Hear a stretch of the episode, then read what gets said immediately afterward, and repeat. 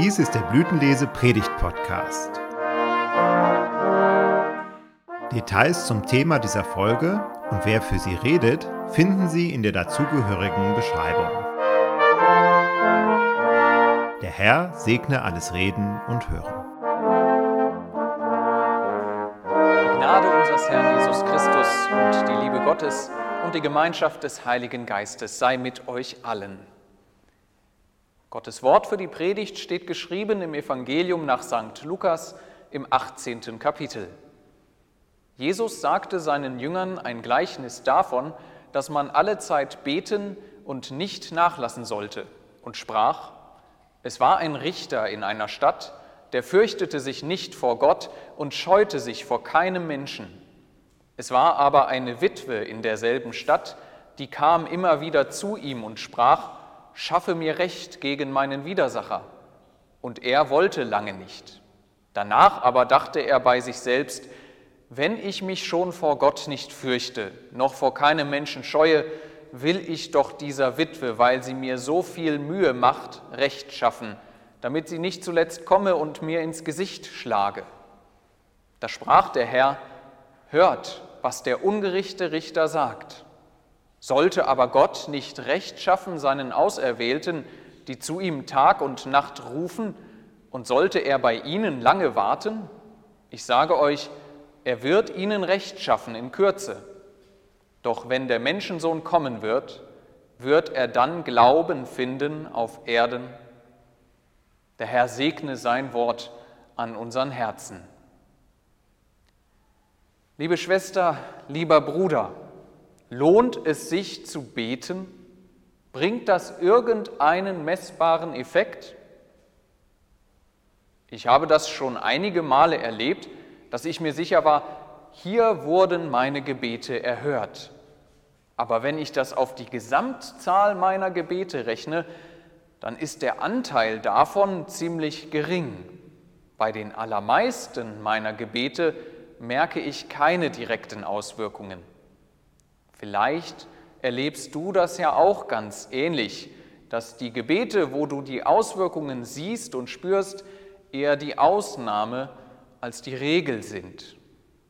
Falls das so bei dir ist, Jesus spricht sein Gleichnis auch an dich und mich. Er will mit seinen Worten ermuntern, dran zu bleiben am Gebet, auch wenn man die Auswirkungen nicht direkt sieht. Die Bedeutung dieses Gleichnisses wird vom Evangelisten ja glücklicherweise direkt am Anfang angegeben. Jesus sagte seinen Jüngern ein Gleichnis davon, dass man alle Zeit beten und nicht nachlassen sollte. Er vergleicht Gott mit einem Richter und uns Menschen, die wir täglich zu ihm rufen, mit einer Witwe. Witwen gehörten damals zu einer benachteiligten Klasse Sie bedurften besonderer Fürsorge, doch sie wurden auch vor Gericht eben oft benachteiligt. Es war schwer für die Witwen zu ihrem Recht zu kommen. Diese Witwe aber bleibt unablässig dran und fordert vor dem Richter ihr Recht ein. Irgendwann bleibt dem Richter nichts anderes übrig, als einzuknicken. Es ist wirklich bemerkenswert, mit was für einem Richter Jesus hier Gott vergleicht. Es ist ein ungerechter Richter, ein Richter, der sich weder um Gott noch um seine Mitmenschen schert. Dieser Richter hat überhaupt keinen Bock, der Witwe zu ihrem Recht zu verhelfen. Er ignoriert sie, solange er es kann. Aber am Ende hilft er ihr doch. Nun will Jesus damit nicht sagen, dass Gott ein ungerechter Richter ist sondern er will sagen, wenn schon dieser Richter, dem die Witwe völlig egal ist, ihr zu ihrem Recht verschafft, der ihr nur hilft, weil sie ihm so viel Mühe macht und damit er nicht noch von ihr verprügelt wird, wie viel mehr wird dann erst Gott, der ja ein gerechter Richter ist, uns beistehen und unser Flehen erhören? Sollte Gott nicht Recht schaffen seinen Auserwählten und sollte er bei ihnen lange warten? Er wird ihnen Recht schaffen in Kürze. Diese Kürze, dauert aber manchmal eine ganze Weile, wie das Gleichnis vom ungerechten Richter sagt. Gott denkt nun mal in ganz anderen Zeitskalen als wir. Es ist derselbe Gott, der gesagt hat, siehe, ich komme bald. Vor 2000 Jahren hat Jesus das dem Seher Johannes gesagt in der Offenbarung. Ungefähr so läuft Gottes Zeitrechnung.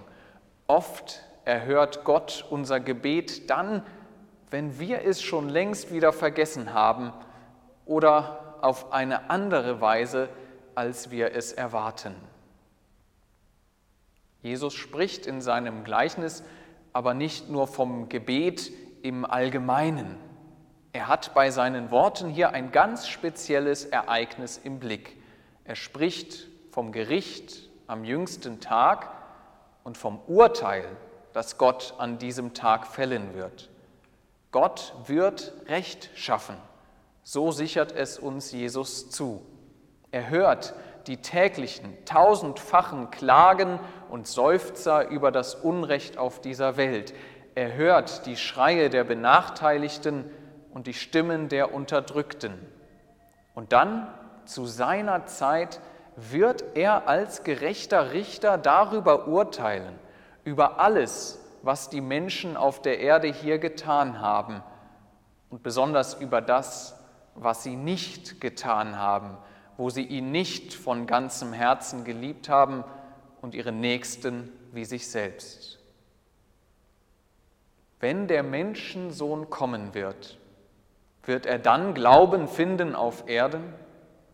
Das ist die Frage, mit der Jesus das Gleichnis abschließt. Das ist die Frage, auf die es am Ende ankommt, die alles entscheidet im Gericht. Denn ob Gott uns im Gericht gerecht spricht, hängt nicht an unserer Gerechtigkeit. Unsere Gerechtigkeit kommt nicht aus uns selbst. Wir scheitern an dem, was wir sein sollten vor Gott und vor unseren Mitmenschen. Im Gericht aber wird Gott Recht schaffen, nicht nach menschlicher Gerechtigkeit, sondern nach der Gerechtigkeit aus Glauben, nach der Gerechtigkeit, die vor Gott gilt und die aus Christi Opfer am Kreuz kommt. Darum lohnt es sich zu beten, besonders für die Benachteiligten und Unterdrückten, besonders für unseren Glauben und den Glauben aller anderen Menschen. Gott wird Recht schaffen nach seiner Zeit, in Kürze, wie Jesus sagt. Und wenn er dann Recht gesprochen hat und uns freigesprochen hat aus der Kraft seines Blutes, das für alle Sünden genug getan hat, dann werden wir einziehen in die himmlische Herrlichkeit. Dort werden wir mit den Heiligen und allen Erlösten vor Gottes Thron stehen, mit christlichen Brüdern und Schwestern aus allen Zeiten und von allen Orten. Dort werden wir dann mit den Engeln in den Lobgesang Gottes einstimmen und singen, dem, der auf dem Thron sitzt und dem Lamm sei Lob und Ehre und Preis und Gewalt von Ewigkeit zu Ewigkeit. Amen. Und der Friede Gottes, der höher ist als alle Vernunft, bewahre eure Herzen und Sinne in Christus Jesus. Amen.